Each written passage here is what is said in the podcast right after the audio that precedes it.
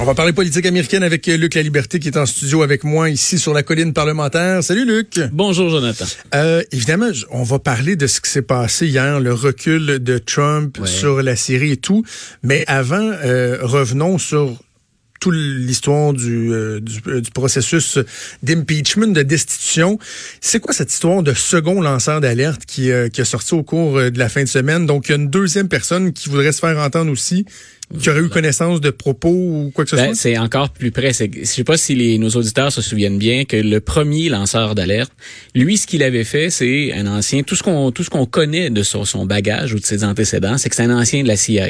Donc, lui euh, travaille dans l'entourage de M. Trump et il collige un certain nombre de témoignages sur le contenu de la conversation. Et quand il collige ces sources-là, grosso modo, ben, il se rapporte à son supérieur, M. McGuire, qui est le responsable national de, de renseignement, et il dit qu'est-ce que je fais avec ça?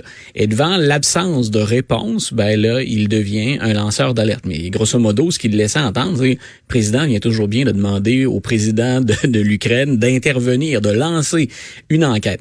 Euh, mais les républicains, puis avec raison, c'est un angle qu'on pouvait jouer si M. Trump était pas venu valider finalement ce que donnait le lanceur d'alerte, c'est que les républicains disaient oui, mais c'est un oui-dire. Qu'a-t-il lui comme information? Euh, Est-ce que c'est une source qui était là? Est-ce que c'est une source primaire finalement? Est-ce que c'est quelqu'un qui a contribué à l'appel. La deuxième source, ben là, cette fois-ci, ça vient apporter de l'eau au moulin des détracteurs de M. Trump, c'est que lui était là. Il a ah, entendu. Donc, on en a peu. D'ailleurs, on le protège, tout comme on protège le premier lanceur d'alerte. Donc, on veut s'assurer que l'administration Trump ne peut pas entrer en contact avec ces gens-là, puis ne peut pas exercer, du moins c'est ce qu'on a, c'est ce qu'on craint, exercer des pressions.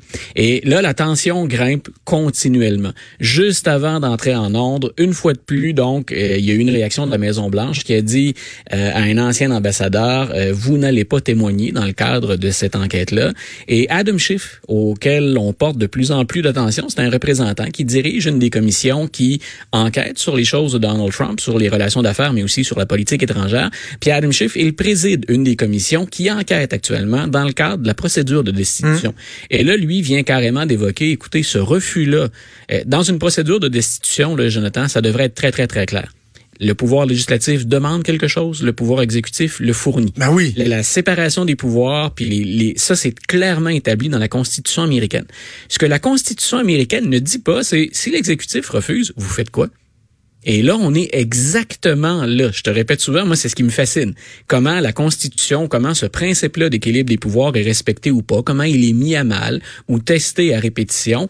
Donc là, ce que M. Schiff a dit, c'est vous avez une manifestation concrète d'obstruction à la justice.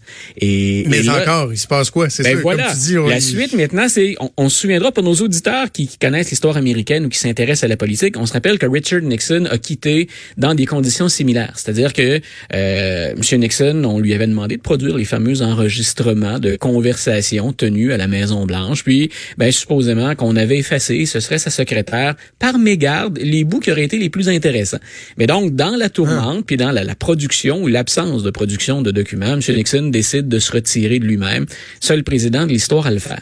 Euh, mais dans ce cas-ci, M. Trump, et c'est pas la première fois, puis l'administration Trump, M. Pompeo, le secrétaire d'État, ce qu'ils disent carrément, c'est j'irai pas témoigner, ou encore euh, de d'exercer des pressions pour que des gens, des témoins de première importance, n'aillent pas témoigner. Donc, bien sûr, on peut jouer sur les perceptions. Si on n'est pas coupable, pourquoi agit-on ainsi?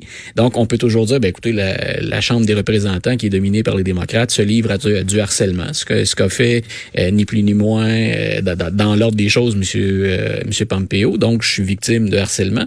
Mais en même temps, cette fois-ci, ben, on devait rendre des comptes. Et là, on en est à l'étape, c'est presque caricatural comme cas de figure ou comme exemple la Chambre des représentants fait quoi après? On, envoie les services de police euh, chercher le, témoin en question parce que il y a différentes interprétations des pouvoirs de la Chambre dans ce temps-là. Et il y en a qui utilisent de vieilles lois qu'on n'a pas utilisées depuis, depuis au moins un bon cent ans pour dire on a le droit de procéder à une arrestation. On a le droit de détenir une personne, puis même de la détenir euh, pas juste. Il y a un tout petit cachot, une toute petite salle où on peut détenir ah des gens au Congrès américain, euh, mais normalement on le ferait dans une véritable prison. Mais écoute, il faut remonter aux années 20, dans les années 1920, pour le, trouver ou identifier la dernière fois où on a procédé ainsi. Mais on est rendu là dans le bras de fer. M. Trump et l'administration Trump ont dit nous on joue les bulldozers jusqu'à la fin. On tient notre position, on ne cède pas. Puis euh, pour te démontrer montrer à quel point on est convaincu qu'on peut gagner là-dedans, ou encore que c'est un jeu, c'est une frime, mais on la pousse au maximum. Le chef de cabinet de M. Trump, M. Mulvaney, a dit Donald Trump, là, ce que sont en train de faire les démocrates, nous, on va résister, et ça va permettre à Donald Trump de remporter 45 États sur 50 en 2020. Ben oui. Euh, 45 États, là, je, écoute, là, c'est l'historien qui embarque, puis je, je, j'ai pas, j'ai pas mes sources proches, mais il faut remonter à l'époque de Ronald Reagan pour avoir ça, une victoire écrasante. Et tu imagines bien sûr le nombre d'États qui actuellement sont démocrates, qui devraient qui devraient virer en faveur de, de, des républicains pour la prochaine élection. La semaine dernière, on parlait de, de l'importance dans tout ce grand jeu-là des, des républicains. Tu sais, on disait, est-ce que Donald Trump, à force de faire des sorties intempestives, va pas finir par se mettre suffisamment éventuellement de républicains à dos pour que le, le, le, Sénat aux deux tiers confirme euh, la destitution? Évidemment, on n'est pas rendu là, mais avec les coups de gueule des euh, derniers jours, euh, toutes ces histoires-là de, de, de, manque de transparence, est-ce qu'on sent certains mouvements? Est-ce qu'il y a des, des républicains qui se distancient de Trump ou c'est encore relativement tranquille? En politique intérieure, c'est encore relativement tranquille, mais ce qui est intéressant, c'est qu'en politique étrangère, les républicains s'ouvrent beaucoup plus euh, à des critiques du président. Euh, on va peut-être avoir la, la, la, chance ou le temps de parler du, du dossier de la, de la Syrie puis de la position de, de, Donald Trump. Là, hier, depuis hier, on a littéralement une fronde républicaine, euh, des commentateurs de Fox News, des élus toujours fidèles à M. Trump qui là disent non. En politique étrangère, ça ne va plus. Dans le dossier syrien, encore moins. Euh, et on critique, on implore, on parle, on a même référé au président Trump comme un traître finalement à l'égard des Kurdes qu'on supportait au ben, euh, Allons-y, ok? C'est un, dossier qui est, qui est très complexe. On va prendre, on n'a pas beaucoup de temps, on va prendre deux minutes pour pour l'expliquer parce que bon, il y a la Turquie qui est impliquée là-dedans, les Kurdes sur le terrain de la Syrie. Fais-nous un peu la genèse de, de, de la bourde, parce que c'est un peu ce qui est arrivé dans le fond. C'est une bourde que Donald Trump a fait une et le recul qu'il a, qu'il a effectué. Une bourde puis un geste très, très impulsif. C'est-à-dire que les Américains, on le sait, puis M. Trump, là, pour, pour nos auditeurs, M. Trump, il joue en politique étrangère le, le, le fameux slogan euh, America First. Hmm. C'est-à-dire, j'en ai assez du globalisme ou d'une approche multilatérale, que chacun s'occupe de ses affaires chez soi. C'est exactement le message qu'il a tenu à l'ONU il y a pas, il y a pas longtemps, il y a quelques jours à peine.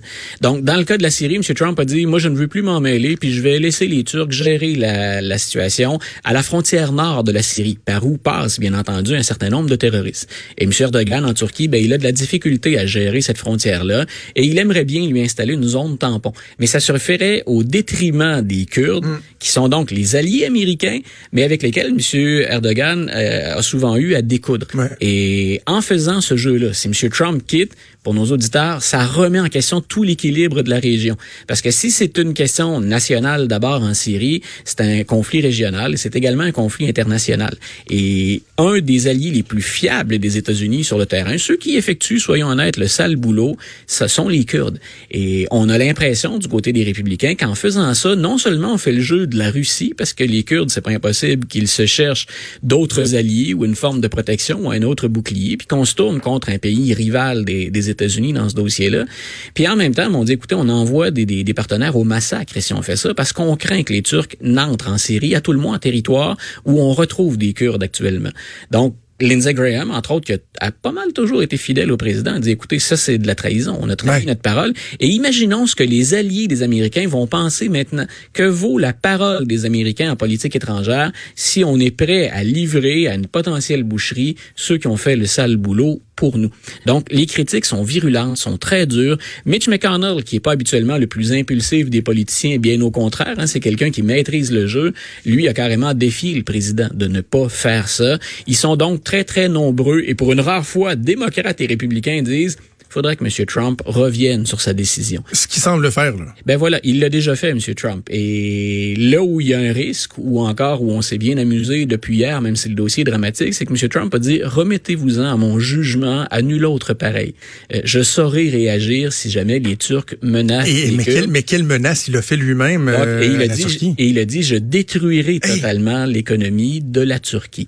Donc, il y a de nos auditeurs qui se disent ce sont encore que des mots, que du vent. Euh, dans un dossier comme celui-là, si les partisans de Donald Trump peuvent se dire ce ne sont que des mots, sur le terrain, quand on met sa vie en jeu, quand on joue de stratégie, euh, ben, ce que dit le président américain, c'est particulièrement risqué. C'est particulièrement non seulement audacieux, mais j'ajouterais même dans ce dossier-là irresponsable. Luc, toujours un plaisir. Ça va évoluer. On aura plein de, de trucs nouveaux, évidemment. Ça bouge toujours. La semaine prochaine. Luc La Liberté, merci. Une bonne journée. Jonathan Trudeau. Et Maude Boutet.